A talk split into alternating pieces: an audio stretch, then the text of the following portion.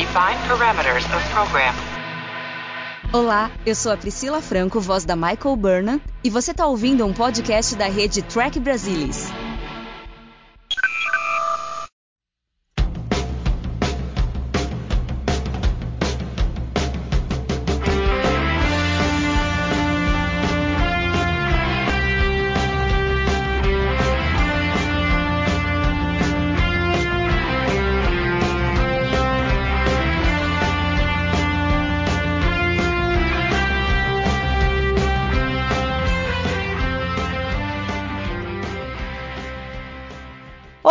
Sejam bem-vindos ao Balde do Odo, o podcast do Trek Brasilis para falar sobre a melhor série de Jornada nas Estrelas, Star Trek Deep Space Nine. E hoje nós vamos continuar com a trilogia do Círculo com o segundo episódio, denominado exatamente O Círculo. E para falar sobre ele, estão aqui comigo hoje o Fernando Odo Rodrigues. Olá, ô Fernando. Eu sou o Círculo. Alexandre Bortolucci. Oi, Ale. Olá a todos. Um prazer estar aqui com vocês novamente. E Luiz Castanheira. Olá, Luiz. Seja bem-vindo. Bem-vindos. Caros ouvintes, vocês podem escutar o quanto vocês quiserem, até três vezes. Uma coisa que a gente sempre pensa quando você vê assim uma sequência de três episódios, que a gente corre um risco de você ter o filho do meio ali, meio capenga. Porque a gente imagina que o primeiro vai dar o tom da história, vai ser algo surpreendente, algo muito bem escrito, e eles vão caprichar no final também. E aí, às vezes, o meio é aquela coisa que,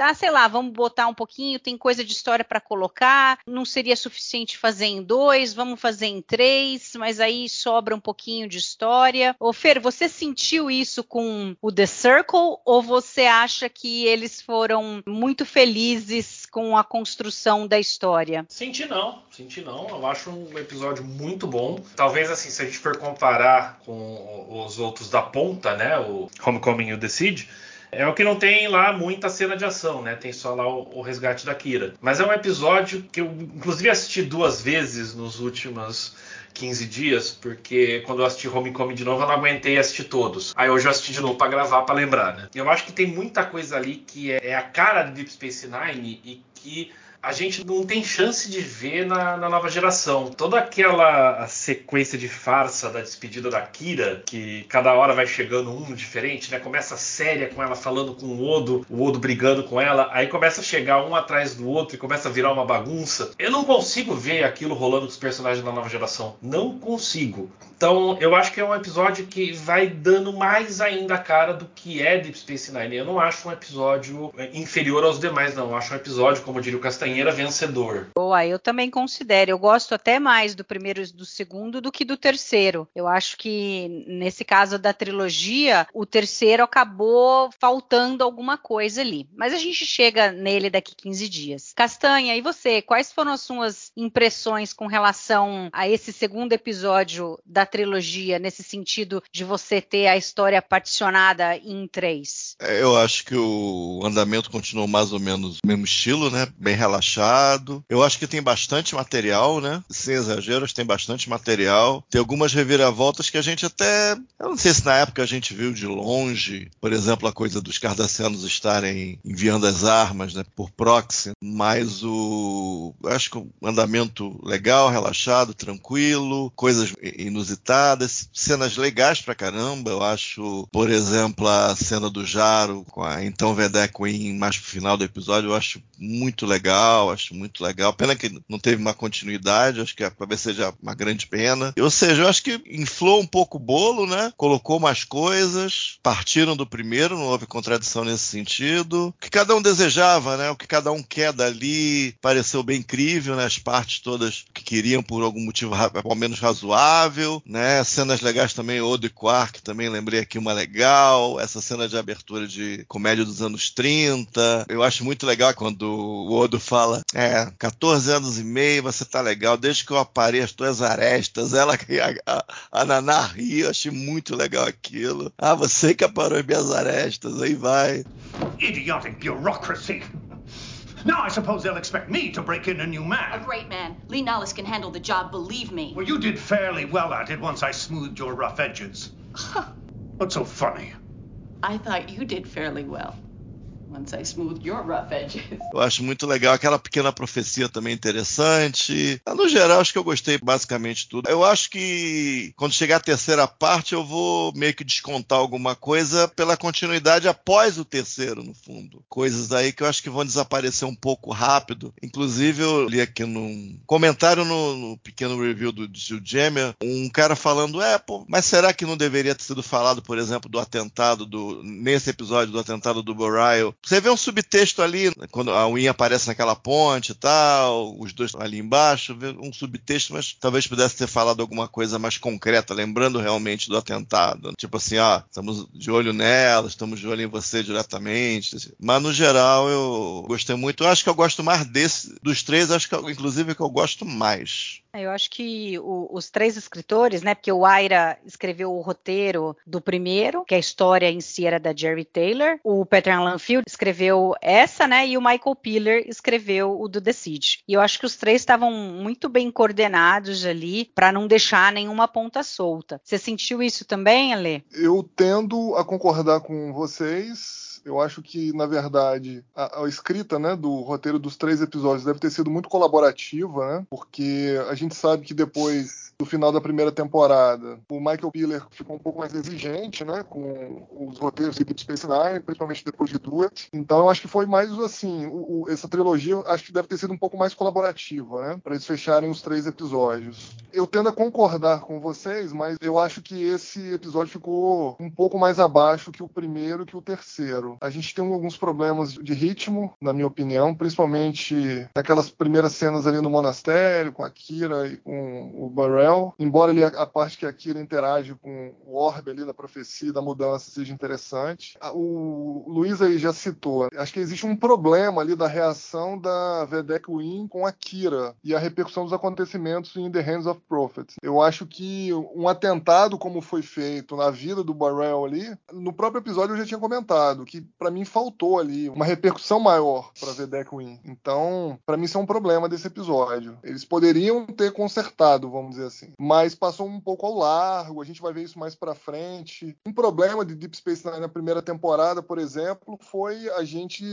não ter repercussões aos atos criminosos do Quark. E nesse final de primeira temporada e início de segunda, eu acho que o problema também é esse de repercussão para os atos da Vedek Win. Mas de forma geral eu gosto desse episódio. A gente tem aí, já falando um pouquinho de direção, a direção ponta firme, né, do Corey Allen. Ele já tinha dirigido ali o, o bom episódio da primeira temporada temporada Captive Pursuit. Ele viria a dirigir mais dois episódios aí nessa segunda temporada, né? Paradise e, e Maquis, parte 2. Infelizmente, a partir dali ele deu uma parada. Né? Depois se descobriu que ele estava com uma doença degenerativa, né? Alzheimer. Meio que abreviou a carreira dele. Mas ele era um cara muito competente. Acho que foi o Luiz que citou a cena nos aposentos da Kira, né? Que começa a entrar os demais personagens. Cara, ele filmou aquela cena de forma contínua, né? É, um take só. Tudo bem que a gente tem cortes ali para outros ângulos, outras câmeras, mas o, copião original ali ele filmou sem parar, sem pausa, como se fosse ali realmente uma peça, né, de teatro filmada, sem pausa nenhuma. E ele se orgulhou muito disso, né? É difícil você tomar uma cena daquela em um take só. Claro que obviamente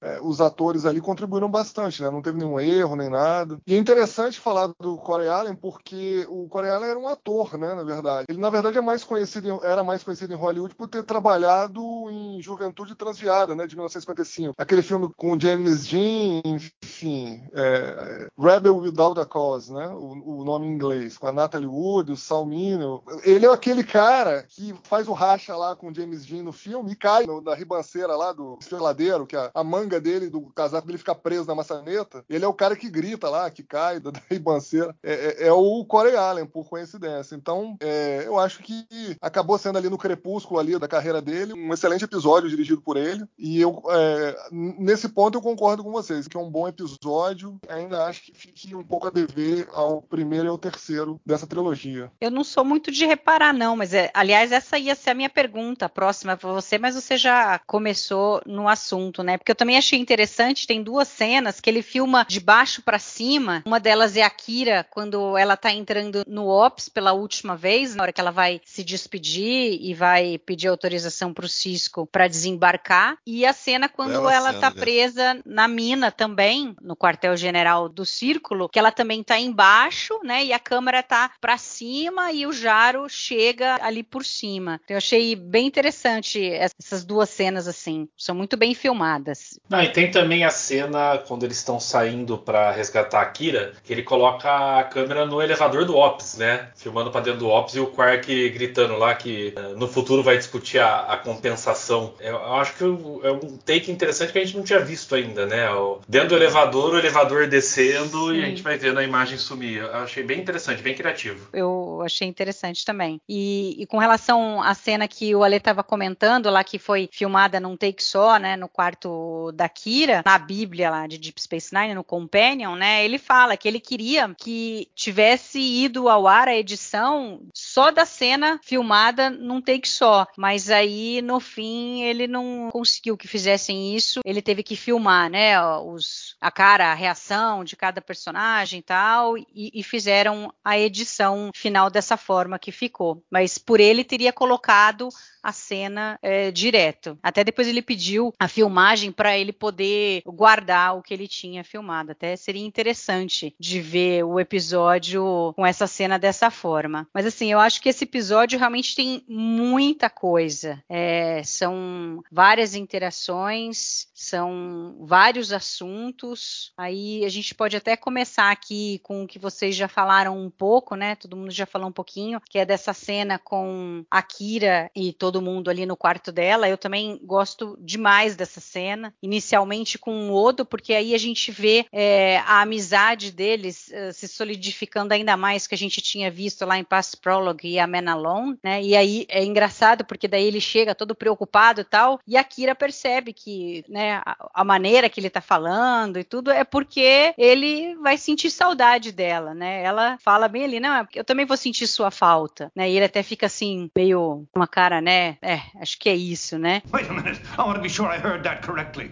Because it doesn't sound like the Kira Nerys, who has made a career out of breaking the rules. Well, I guess I broke one too many. Major, you've been breaking one too many for 14 and a half years. Cardassian rules, Bajoran rules, Federation rules. They're all meaningless to you because you have a personal code that's always mattered more. And I'm sorry to say, you're in slim company. I'll miss you too, Odo. E a brincadeirinha, né, de um ter aparado a aresta do outro, e a questão dela perceber ali que aquele ali são os amigos dela. Então eu acho que é um excelente início de temporada para Kira, com certeza foi a personagem que mais se desenvolveu até agora e já começou super forte nessa temporada, né? Acho que de novo esse episódio é praticamente dela o tempo inteiro, o crescimento de personagem que a gente vê com ela é muito bom. Mas a gente tem também os atores convidados. Acho que o que mais trouxe cenas assim interessantes assim para mim foi o Langella. É, eu acho que foi uma pena que eles não tenham tido mesmo essa continuidade. O Castanha tem razão em dizer que talvez decide perca um pouco, acho que talvez em razão disso, né? Uma das coisas. Mas eu gosto muito da cena dele com o Cisco no início. E aí é de novo, né? Todo mundo tem obsessão pela pela bola dele de beisebol, né? Ele pega, olha a bola, põe é, de volta. É icônico, né? Primeira vez na mesa, e o cara vai lá e mexe, como tentando entender, usando a bola. Isso aí eu acho demais. Eu acho muito legal. E o próprio Vedek Barrel, que eu acho, não sei o que vocês acham. Ô Fer, você acha que ele é um bom personagem? Porque assim, não sei, eu, eu fico com a impressão ali que ele é muito travado, muito, não sei, meio sem expressão. Ele é meio sonolento, eu acho. As cenas dele tentando seduzir a Kira, assim, parece um, um psicopata. tentando fazer alguma coisa, parece meio doido ali na hora. Não porque seja exagerada a atuação, mas justamente por ser contida demais, sabe? Mas que uma hora ele vai agarrar ela sem ela esperar. Eu, eu, eu acho que o Barel serviu uma função no In the Hands of the Prophets, e aqui eu acho que foi dado a ele mais do que ele podia atuar. Tanto que isso vai ser recorrente na temporada até acontecer o que acontece com ele. Não vamos dar spoiler, né? Caso alguém esteja assistindo pela primeira vez. Eu, eu acho um personagem fraco e um ator ruim, sinceramente. É estranho que a gente pense essa coisa do psicopata, né? Que é coisa do psicopata, né? Muito para dentro. Às vezes ele olha, ele olha um pouco para baixo também. É, é, curioso mesmo esse tipo de atuação, né? E tem que ter aquela interação com a Kira, um, um outro beat, né? Ah, tá rolando alguma coisa e tal. Você não sente muito isso, né? Isso Tanto é um problema reações, mesmo. As reações da Kira, tirando a experiência dela no Orbe da Profecia e Mudança, uh, me parece ser alguém assim que tá. Uh, não alguém que tá começando a, se balançar e ver que pode ter um relacionamento com ela. Me parece alguém que tá confusa. Esse cara tá louco?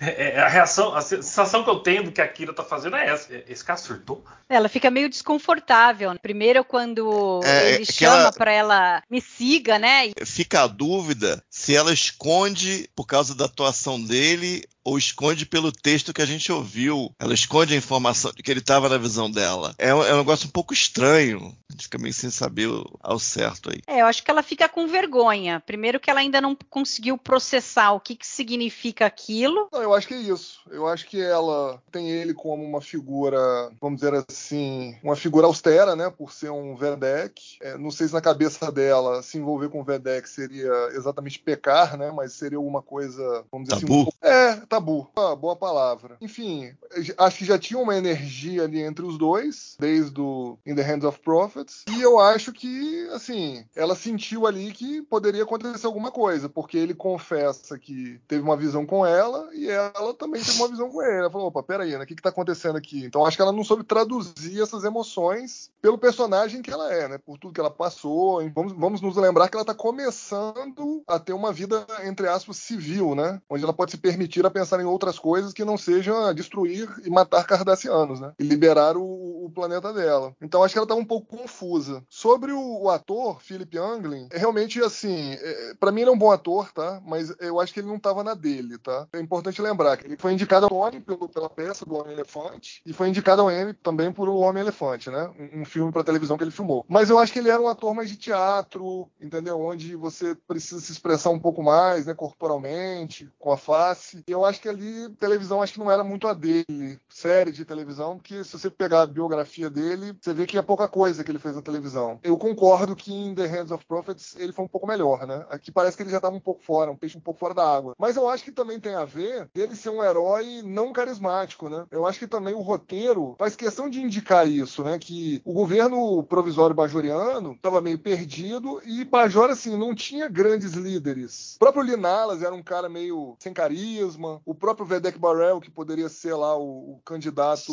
número um para assumir lá como Kai, enfim. Eles não, não eram expressivos o suficiente, né? não eram populares ou populistas o suficiente. Eu acho que o crescimento do Jaro é exatamente em cima disso, né? Em cima dessa lacuna, entendeu? Que tinha-se no poder lá em Bajor mas, nessa época, né? Então, mas, Ali, eu, eu vou me aproveitar disso aqui. Fala, pode falar. Mas, Ali, você lembra que no In the Hands of the Prophets é dito que ele era o favorito para se tornar o novo Kai? Sim, o quem? O, o Burrell, né? Isso, o Eu não vejo um cara não carismático com essa aprovação toda. Não, porque se a gente for pegar historicamente, até nos últimos 50 anos aí, né, fazendo uma analogia com o papado, por exemplo, que é bem diferente, né? Que aqui o Kai seria o papa de 500 anos atrás, sei lá, 400 anos atrás. Mas a gente teve alguns papas inexpressivos aí nos últimos 50 anos, né? Pouco carismáticos, tanto que os caras não ficaram muito tempo, né? Não quero citar aqui nomes aqui, enfim, para não acabar não, não ofendendo o credo de ninguém. Digamos assim, é monótono demais, não é aquela interpretação que traz uma certa é, estoicidade, com sabedoria. É uma, é uma, interpretação muito morta e monótona muito tempo, entendeu? Então é chama atenção pro lado negativo, eu acho. Acho que é isso que eu notei aí. Eu acho, de modo geral, as outras atuações eu achei bem legais. A dele que eu achei um pouco fora. Não sei se ele não entendeu muito bem. Não sei, pareceu um, muito para dentro. Podia ser um, um outro tipo de atuação, talvez a escolha da atuação, não sei sei. Fica muito monótono, realmente. Fica até um pouco estranho, acho em certos momentos.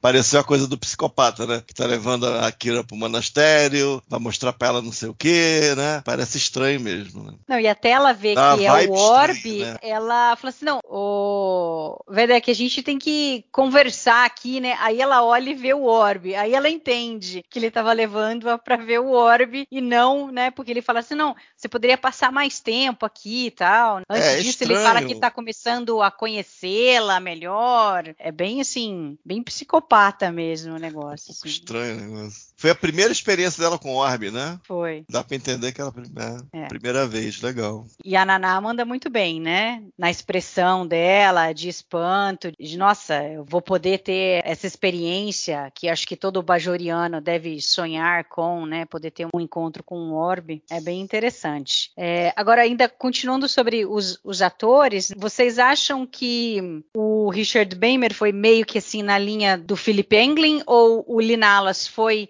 ele foi melhor como Linalas, mas o personagem deixou um pouco a desejar, porque assim, eu vejo que no primeiro episódio ele tem todo um propósito, toda uma história dele, e eu acho que nesse, não sei se foi pela quantidade de assuntos que foram tratados durante o episódio, ele ficou meio perdido ali, porque ele fala assim: "Não, eu vou ligar para os meus contatos militares", mas depois não aparece nada, não tem nenhum payoff isso. Aí a hora que a Kira foi sequestrada, não, vou tentar descobrir, vou tentar fazer, é, vamos, vamos ver se o meu nome tem algum valor. Se tiver, a gente vai usá-lo. Mas fica meio que por isso mesmo, ele fica meio sem função é um ali. secto isso aí. Ele fala, ele fala, ele fala essas duas vezes, fica uma coisa sem continuidade. Eu acho que a atuação do ator, eu acho que até é legal. Eu acho que o problema é que tem aquela história do herói por acidente, né, que se torna célebre por acidente, por uma história que não tem nada a ver com a realidade, e meio que ela atinge uma espécie de clímax no final do episódio passado, dando um pouco de spoiler, vai ter uma pontinha de redenção, mas não tem muito arco. Ele acaba ficando com sobra de fala, sobra de trama para ele levar, ele tá ali, tem que fazer alguma coisa, mas não tem muito arco para ele nesse segundo episódio. Então eu acho que aí foi mais falha de escrita. Eu acho que o ator até ele fez o que deu, porque tem falhas. Isso que a Mari falou são falhas. Teria que mostrar ele ter algum contato com alguém, ter conhecer, por exemplo, talvez ele falar com o general ao invés do Cisco, não sei, para manter o cara vivo. Eles preferiram optar manter o Cisco vivo, o Cisco falar com o general, mínima familiaridade do que levar o cara com uma suposta familiaridade de outras épocas. Então a opção foi levar o Cisco também. Não sei se também foi opção, né? Mas eu acho que ficou meio mal servido o personagem. A única coisa que eu vou corrigir aí é que a segunda vez que ele fala, que vai tentar usar o nome dele e tal, logo em seguida, no mesmo take, entra o Quark para falar que descobriu onde que é a base do círculo. Então não precisava mais. É, do... é então bom você falar isso. Isso é o problema do roteiro? Isso eu, eu ia não falar deveria isso. ter uma racionalização mais consistente como o Quark chegou nessa informação? Não ficou meio mágico isso? Não, é porque ele disse que ele tinha ouvido falar lá dos caras. Da mesma forma que ele conseguiu a informação de que os Cressari estavam vendendo armas para o círculo, eu acho que da mesma forma ele conseguiu. Na realidade, aí o que a gente sente falta Não, o processo. do que a gente viu, do que a gente viu para frente é que, por exemplo, o papel para conseguir uma informação dessa poderia ter sido muito bem feita pelo Garak, que até então ele não surgiu mais depois do Past Prologue e só vem a surgir depois. Mas eu vejo assim, né, olhando para trás de tudo que a gente viu, esse teria sido um, um excelente papel para o Garak. Mas infelizmente ele ainda nesse momento não estava ali presente. Não, eu concordo, e, mas eu, tô me referindo não à coisa do linha de roteiro.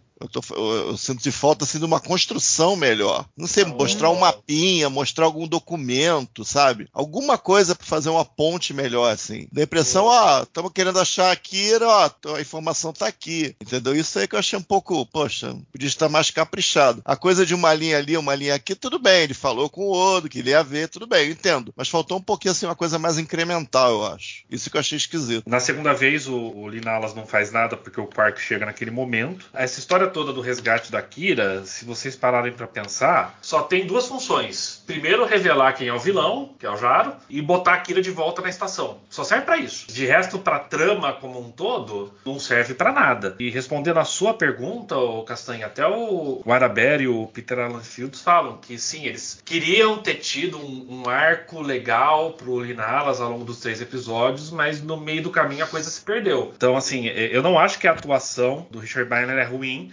Eu só acho que não deram nada para ele fazer nesse episódio. Essencialmente, assim, a- acho que a, a direção foi atue como se você fosse uma barata tonta. É, é, acho que a direção Tadinho. foi essa. Eu não queria dar spoiler, né, do próximo episódio, mas não vamos falar nada não. Acho que a gente fecha esse arco do Linalas em Decide. Eu acho que vai fazer mais sentido a hora que a gente vê as outras cenas dele e tal. Sim, com certeza. Posso falar uma coisa que eu tô pensando desde que eu revi o episódio de novo lá atrás? Esse episódio é quase que profético sobre a Kai Wynn, porque a gente vê ela aí é, tentando manipular politicamente, sendo manipulada politicamente pelo Jairo, e isso é algo que vai acontecer lá nos nove últimos episódios de novo, né? Aqui com o Jairo com uma certa tensão sexual e lá no final também. Eu achei interessante, parece assim, aquele personagem que realmente, assim, aquele vilão que não aprende e vai continuar a cometer os mesmos erros até o fim. É, não, interessante você falar isso. Tem uma coisa interessante com relação à motivação do Jaroessa e da Vedek Win. Que assim, você vê que eles têm talento para manipulação, para conspiração, mas no fim eles são cegos, assim, sei lá, pela arrogância em achar que a verdade deles é o que vale, porque como é que eles podem achar que é ok a federação ir embora e não temer a volta dos cardassianos? Você não teve essa sensação, Ale? Não, Uma coisa meio que- ambígua? Não, mas Eu eles não, não. sabem, né? É, então, eu, eu Nesse eles ainda não sabem, né? Não, não, não. Eu- Não, não digo não, dos cardassianos estarem envolvidos em entregando as Ah, armas. fica A gente pode vulnerável, falar isso sobre né? depois. É a questão de você ficar vulnerável, porque Ah, tá. sempre foi a história que o grande medo né, do governo provisório, né, o motivo de chamar a federação era de que se a federação fosse embora, os cardassianos poderiam voltar, ainda mais depois da descoberta do buraco de minhoca. E não só os cardassianos, os bajorianos ficariam vulneráveis a qualquer outra raça poderosa do quadrante que quisesse tomar posse do buraco de minhoca. Eu acho que o Jaro tá fazendo o papel do golpista político, reacionário, ultranacionalista, que inclusive a gente encontra atualmente vários exemplos aí, né? Inclusive no mundo aí, real, né? É, o cara não pensa, de repente, em longo prazo. Ele pensa, né, como ele pode se apropriar do poder. E se a gente for pensar bem, eu não sei se também se a federação estava preocupadíssima, assim, com repercussões de longo prazo, né? O próprio almirante Checkout fala pro Cisco no final, né? Olha, vamos nos preocupar com as repercussões políticas depois, né? Primeiro você evacua aí a- o pessoal da federação da estação, porque o pessoal tá indo para aí. Então, assim, é, claro, né? Pensando no panorama maior, ele deveria se preocupar com isso, mas eu, assim, como eu disse, tinha um, para mim tinha um vácuo, tinha uma lacuna de poder no, em Bajor, e ele tentou se apoderar. Ele falou: bom, primeiro eu vou sentar na cadeira, depois eu vejo o que, que eu faço. Se eu vou precisar negociar com os cardassianos, se eu vou precisar negociar com mais alguém, mas primeiro eu vou sentar na cadeira, né? E ele começou a tentar fazer a teia de negociações dele como ele podia, né? Oferecendo lá os cargos, os ministérios, as secretarias, etc., para quem eh, ele precisava que apoiasse ele, né? Aí no caso da Vedek Winha, ele mesmo ofereceu para Kira, né? Falou para Kira, olha, vamos fazer um acordo. É, aqui. para- ele não tá muito interessado na estação, né? Ele É, fala falou, eu te, tá eu muito te dou a interessado na estação. estação. É. É, eu te dou a estação, entendeu? Então, pra mim é isso. Pra mim ele é um golpista, né? Tá preocupado em primeiro assumir o poder pra depois ver o que, que vai fazer, entendeu? Só fico assim achando assim. Meio míope, Eu- né? É, exatamente, exatamente. Mas eu- porque ele talvez fica seja só ali pensando em. Bajor e Não, mas- e não, é, não é, de no novo, contexto que Bajor não é um planeta sozinho, né? Ele está inserido agora num contexto do quadrante alfa que não tem mais como se desvencilhar por conta da fenda espacial. Então, ele, mas- ele quer, ele quer eh, make Bajor great again. Exato, falou tudo. É isso aí, falou tudo. O Fernando falou tudo. Cara, no- nos dias de hoje, os pseudo-ditadores que a gente tem aí pelo mundo, eles fazem muito diferente do Jaro? O cara invade um país lá, acha que não vai ter re- repercussão nenhuma. O outro acha que pode dar um golpe no maior país do, do mundo e não vai ter repercussão nenhuma. E tem outros que querem, enfim, dar golpe mais por aqui por perto, achando que também não vai dar repercussão nenhuma. Então o cara não tá preocupado com a repercussão de longo prazo. Ele quer continuar sentado ou ele quer sentar no- na cadeira do poder. Ponto. As repercussões ele vai se preocupar depois. Vai É, negociar, entendeu? É, eu tô inclinado a achar assim também, que essa miopia faz parte do personagem em si. Eu não sei nem se é personagem, é. miopia. Eu não sei nem se é miopia. O cara tá fazendo assim, olha, eu vou fazer. Não, miopia pensando nesses termos, né? Que agora Ah, tem sim. oportunidades e tal. Sim, mas Não, não, não quero nada. Toma a estação pra você, Kira. Eu vou fechar tudo aqui. É o que eu É, quero. eu acho que o cara quer primeiro se apropriar, né? Vou me apropriar aqui do poder, depois eu vejo o que, que eu faço, entendeu? Ah, eu preciso fechar algumas alianças aqui. Ok, vamos fechar e depois a gente vê. A gente vai acomodando. E aí, no final, ele toma um tombo da Vedek Win, né? Mas que a gente ainda não pode falar. Esqueci. Eu assisti os dois episódios hoje também. e aí misturou tudo, uma história com a outra. É, hoje eu tomei o cuidado de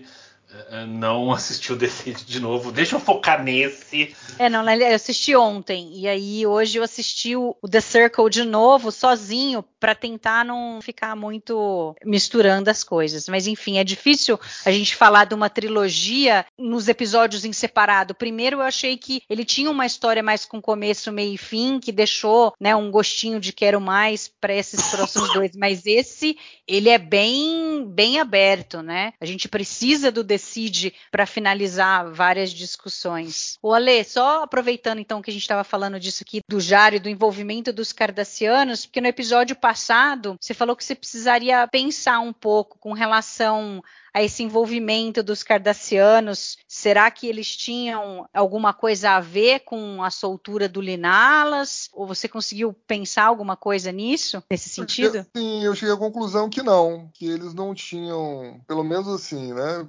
conscientemente ajudado na fuga do Linalas, não. Toda a opinião de que, de fato, eles tinham deixado o Linalas preso lá para uma eventual carta na manga, vamos dizer assim. E que, infelizmente, aí para eles o, o tiro meio que saiu pela culatra e no final das contas. Tipo, carta na manga o quê? Troca de presos?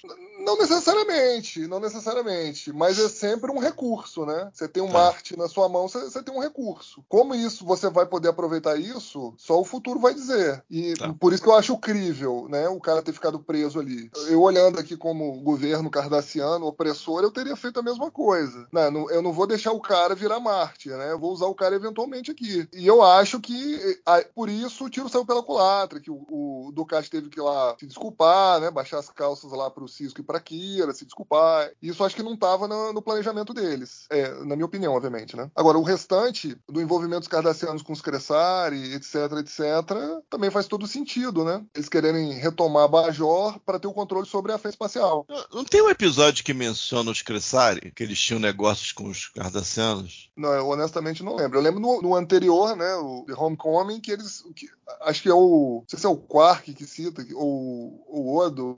Não, não, é nesse mesmo, é no círculo mesmo, que o Odo comenta. Não, eles são. Não, na temporada Pô, tá. anterior, na primeira temporada, não teve um episódio meio que. Foi no drama de personagem que a Kira começa a ficar maluquinha e ela fica desconfiada, não é ela que vem com essa teoria da conspiração? Não, mas eram os, não, eram os caras que tinham as armas, que negociavam armas. Era outra espécie? Era, era. Ah, tá, tudo bem, tudo bem. Não consigo lembrar o nome agora, mas Tá eram, eram outros. Eram outros. Mas é, vamos falar sobre a primeira diretriz, Castanha. Você acha que de novo, de novo, né? Sei lá se de novo, mas enfim, a federação está se escondendo atrás da primeira diretriz para não ter que se envolver em um conflito, dado que vamos ver aí, né? Ok, era o governo provisório que tinha convidado a federação para estar ali, fazer uma presença ali, e aí com o descobrimento da fenda, a coisa cresceu, mas só o fato do governo provisório cair e o possível governo futuro não ser a favor da federação seria motivo para eles não interferirem? Ou eles só estão se escondendo atrás da É. primeira diretriz?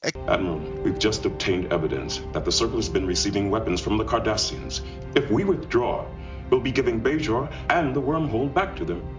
Damn, it's a hell of a turn. How can these Bajorans get in bed with the Cardassians? They don't even know the Cardassians are involved. Then you're saying that it's a genuine political revolution internal to Bajor. Supported by the Cardassians. But internal to Bajor. The Cardassians might involve themselves in other people's civil wars. But we don't. The Prime Directive applies, Ben. Admiral? But would you say that our people on the station are in danger? Yes. Then there's no other choice but to evacuate. We'll have to worry about the long term political implications down the road. That's an order, Commander. Que é estranho também, mesmo se você pensar, por exemplo, né? Primeiro faz a, a coisa do que eles faziam na época, da Guerra Civil Klingon. Né? É um governo independente, tem um tratado, tem uma guerra civil, a gente não vai interferir, pelo menos não diretamente, acaba interferindo. Já em outro momento, naquela. lá no Unification, da, aquele golpe que a Sila queria dar, queria tomar Vulcano com aquelas navezinhas, aquela, aquela trama maluca que não faz o menor sentido. Picard e o Data meio que tá tudo certo, vamos, vamos interferir.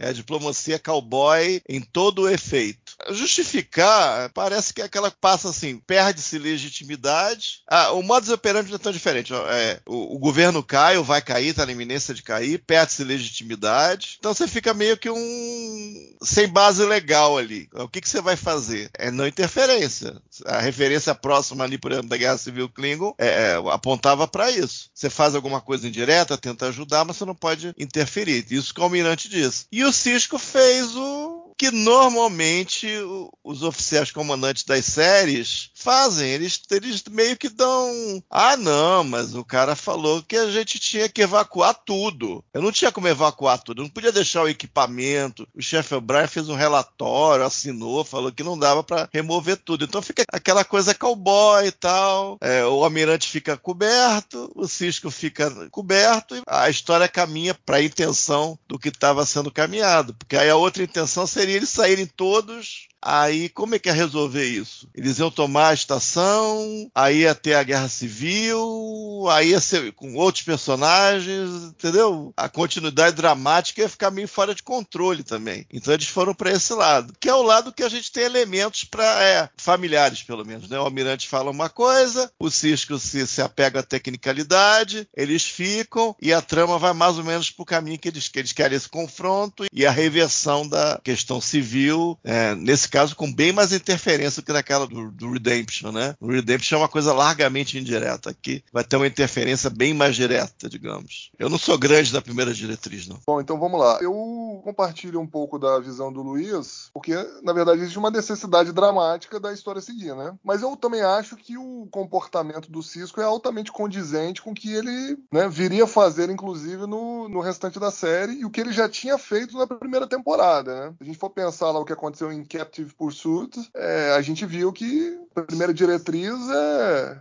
A primeira diretriz, o caramba, né? O cara tá lá trabalhando no dia a dia para tentar fazer Bajor ser reconstruída e entrar na federação. Aí ele pergunta lá pro almirante: pô, cara, e aí, como é que vai ser, né? Os caras estão interferindo aqui, não vamos deixar? Ah, não, deixa aí porque tem a primeira diretriz. Amigo, vou deixar porra nenhuma, entendeu? Meu trabalho aqui de, de um ano aqui, eu vou jogar na lata do lixo? Não, não vou. Eu acho que ele tá coberto de razão. Já, eu já falei isso em outros episódios. Ele tá longe, ele tá longe da Terra, ele tá longe do quartel-general da Federação, da frota, tá longe de tudo. Ele ali tem que usar os recursos que ele tem. Aí ele vai abandonar simplesmente o que ele fez até aquele momento, porque uma guerra civil tá sendo manipulada pelos cardassianos? Claro que não. Eu também não sairia de, de boa assim, não. Eu acho que ele fez o certo, procrastinou ali a evacuação. Obviamente a gente vai ver os desdobramentos no próximo episódio, não quero dar spoilers, mas para mim ele fez o que tinha que ser feito.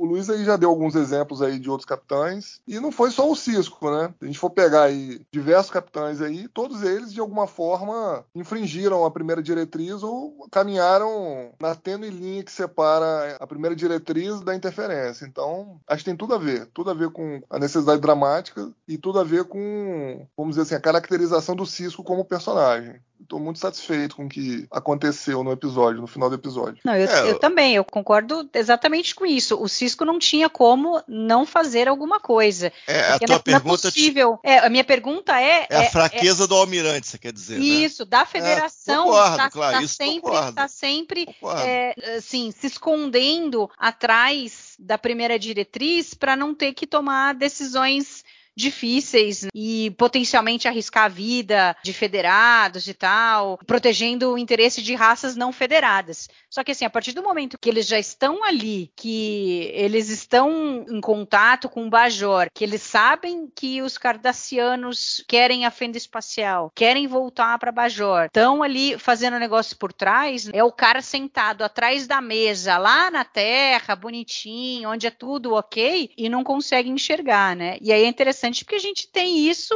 aqui no mundo. As grandes potências, por exemplo, lá, lá na África, colonizaram a África toda, é, se aproveitaram de tudo que podia ali, e aí, hora que eles saíram, não, agora vocês são independentes. Aí o pau come, as facções lá dentro se matam, genocídio para lá e para cá, e aí eles não interferem mais. Ah, não, a gente não pode interferir porque é, agora o país é independente, é soberano, eles é que tem que decidir o que, que eles querem fazer. Mas eles têm todo um envolvimento prévio ali na coisa. Não dá simplesmente fechar o olho e dizer agora o problema não é meu. E eu sinto um pouco isso com essa primeira diretriz. Eu entendo quando você tem uma raça que é predobra, que é inferior tecnologicamente, que você não vai interferir, mas ali a federação já está no contexto de Bajor. Seria mais nisso. Você tem essa impressão também, Fer? A gente pode tentar ficar racionalizando, ah, a federação uh, não quis se envolver, aquele almirante não quis isso ou aquilo. Na verdade, assim, é, é só um, uma estrutura de roteiro para criar conflito e, e mostrar o, o, Cisco como herói. É, é, é só para isso, entendeu?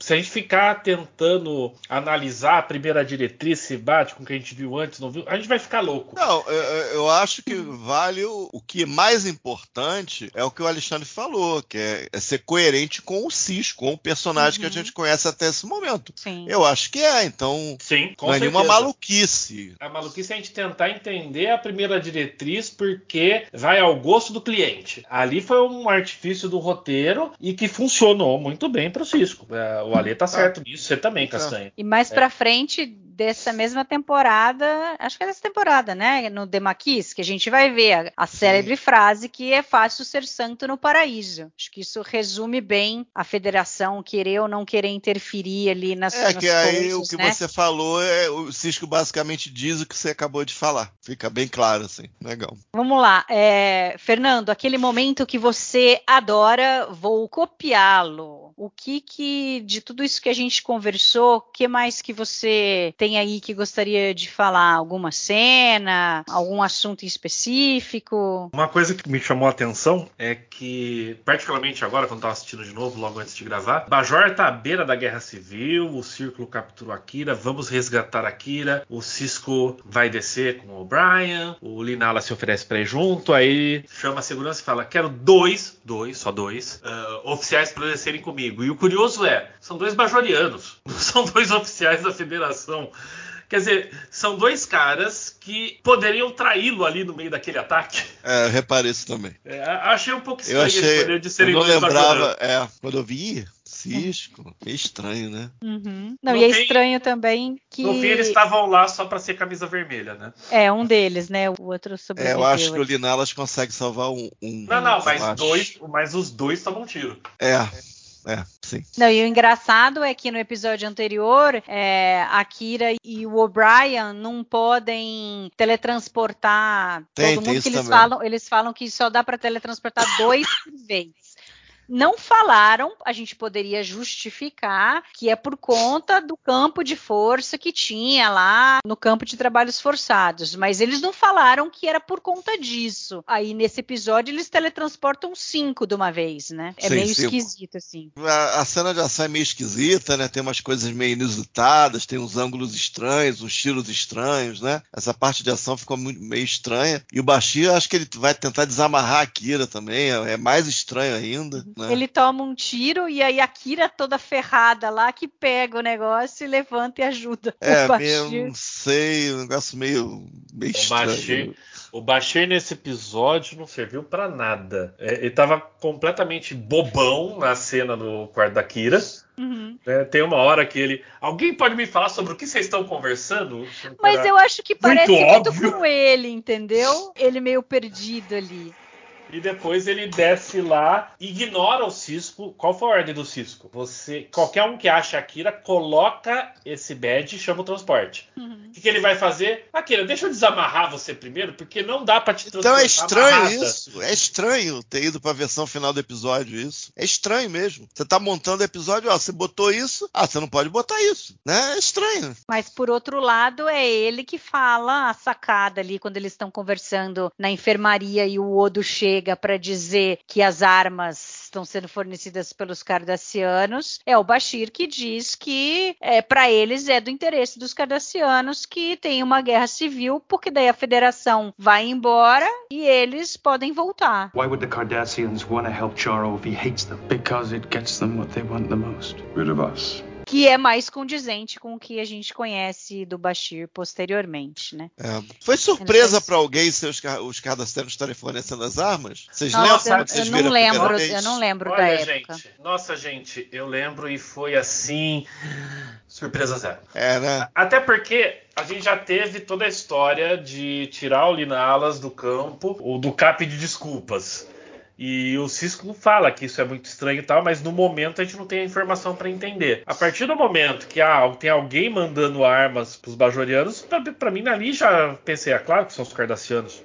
Por isso É. que eles pediram desculpa lá atrás. Ale, e você? Que outros momentos você tem aí separado pra gente conversar? O Luiz já até tinha comentado sobre a cena do Odo com o Quark na delegacia, eu também acho muito boa. E no final das contas, o Quark acaba se mostrando um recurso valioso, né, de coleta de informações, né? Que ele descobre lá que os Cressares estão por trás do fornecimento de armas e depois ainda ele descobre o paradeiro da Kira e informa lá pro Cisco, né? Então, realmente, ele com a rede de informações dele praticamente resolveu os problemas que apareciam, né? Vamos dizer assim. Uma cena bacana. O, o Luiz também já comentou que é a cena final ali do Frank Langella com a Louise Fletcher, né? Fiz um show de interpretação ali naquela troca final ali no monastério. É, reitero aqui, né? Uma pena que o Frank Langella maculou o legado dele, né? De excelente ator com as recentes acusações aí de assédio. Uma pena, realmente. É, coitado dele por ter acabado com a própria reputação na velhice, né? No crepúsculo da vida dele. O cara constrói uma reputação a vida inteira para destruir no crepúsculo da vida, né? Coitado dele, da família e da coitada lá que infelizmente foi assediada por ele. É triste, muito triste. E para finalizar, a gente acabou não comentando, mas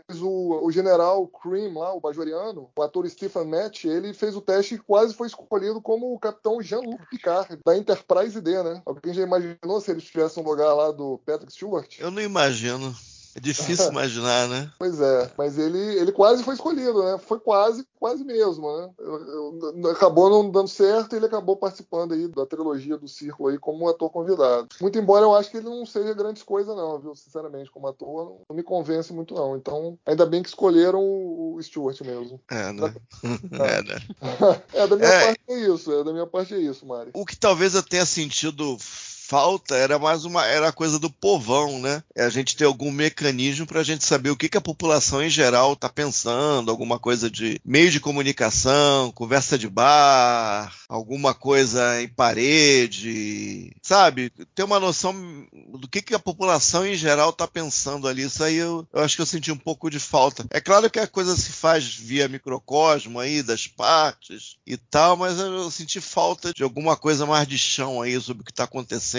Eu acho que teria enriquecido a trilogia como um todo, né? Saber mais do que o, digamos, o bajoriano comum pensa, alguma discussãozinha, alguma coisa nesse sentido, eu acho que contribuiria positivamente. E no final, se- semana que vem eu falo mais disso, das repercussões que acabaram se. As coisas acabaram se dissipando muito rápido e tal. Mas aí, semana que vem. Semana que vem ou daqui a 15 dias. É, eu só vou acrescentar aqui algumas coisas sobre a Kira, zero surpresa, né, para qualquer um que esteja ouvindo. Mas a gente falou bastante da cena inicial lá no quarto dela, tal, que eu acho que é uma cena é, muito poderosa. Mas tem uma outra que eu gosto demais, que é quando ela vai até o Ops para se despedir, né? Então, desde a maneira como ela foi filmada até os diálogos, a hora que o Linala chega para conversar com ela, se desculpar, e eu gosto muito que ela fala assim: é, eu, eu também não queria estar aqui logo que eu cheguei e tal. I didn't want this job. Neither did I.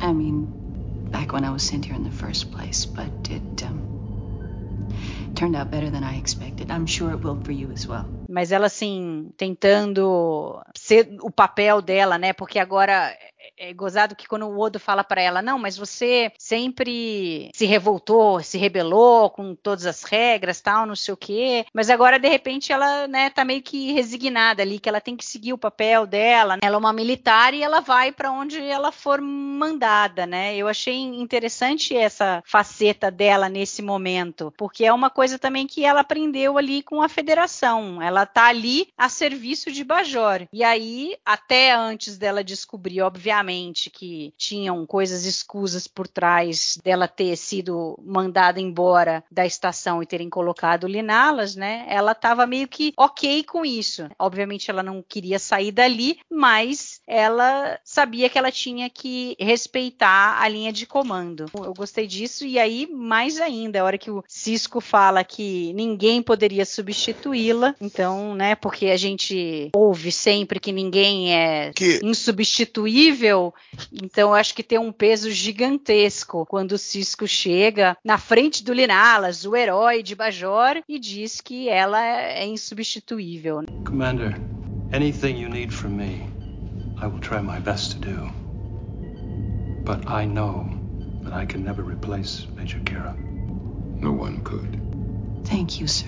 É incrível essa cena, a troca ali de olhares do Avery Brooks com a Naná é, é muito boa. Eu, eu gosto muito da cena, se tivesse um chip de emoção seria seria essa cena, eu acho a ideia, né, da forma como ela chega, como é que ela começa a olhar em volta. Eu não vou cravar isso, mas dá a impressão que algumas deixas musicais ali, alguma, alguma coisa da música foi reusada no último episódio. E também no último episódio ela olha para cima, né? Ela olha para cima, olha em volta, quando ela pega a bola do Cisco a bola de beisebol. Uhum. E isso eu lembrei. E tem uma cena na, na quarta temporada no Accession, né, que também ela, ela deixa o posto, né? Sim. Que é aquela coisa das castas com aquele outro profeta, que também tem mais ou menos uma cena. Aí eu acho que nesse episódio, quando tem basicamente a mesma troca, ah, eu, eu poderia achar alguém para ocupar o teu lugar, mas para te substituir nunca mais. Essa cena aí é, é, é brabo mesmo. Eu acho que ainda estava um pouco cedo nesse momento, mas lá no Accession, que é basicamente a mesma cena, é basicamente as mesmas palavras, realmente é, é muito forte, assim. E eu pensei nisso também. E a cena como um todo é muito legal, muito bem bolada. Pois ali no, no jardim, ali, que o, o, o Cisco Ar vai ali dizer, é, no arboreto, um, ele vai dizer para ela que ele não desistiu dela, tal, e no, ele fala assim, não, eu tenho que voltar agora. Ela fala assim, ah, eu também. Então, quer dizer, dando o recado para a pergunta dele que realmente ela quer voltar. Então, eu gosto, gosto demais é, dessas cenas e mostra o quanto o elenco ali se juntou e as relações que a gente tem, né? No episódio passado, a Kira e o O'Brien, que eram dois parceiros que a gente não tinha visto ainda, mas que nesse episódio você já dá um passo para frente, ele vai lá dizer que foi um prazer servir com ela, tal, e ela toda alegrinha chama o Brian para entrar, tal, bem descontraída, assim. Eu, eu gosto quando rapidamente a gente tem essas ligações entre os personagens, porque aí fica muito fácil você ter outras histórias e ficar muito mais crível as coisas que vêm pela sequência. Muito bem, então vamos fechar aqui com as notas. Diga aí, Fer, quantas estrelas The Circle? The Circle ganha três estrelinhas. E para você, Ale? Para mim também, três estrelas. Castanha? É o meu favorito dos três, três e meio. Eu também vou seguir com o Castanha e vou dar três e meia estrelas, porque eu também, capaz que eu goste mais desse mesmo do que do primeiro, é, exatamente por essas cenas poderosas aí da Kira e de todo o desenvolvimento com relação a, Bajor, o envolvimento da Federação e dos Cardassianos, eu gosto bastante. Muito bem, então vou agradecer vocês três pelo bate-papo de hoje. Daqui 15 dias a gente volta falando sobre o fechamento da trilogia. Gostaria de agradecer você que ficou aí escutando o podcast até agora. Deixe suas considerações no YouTube ou na página do TB que a gente responde lá. Um abraço e até a próxima.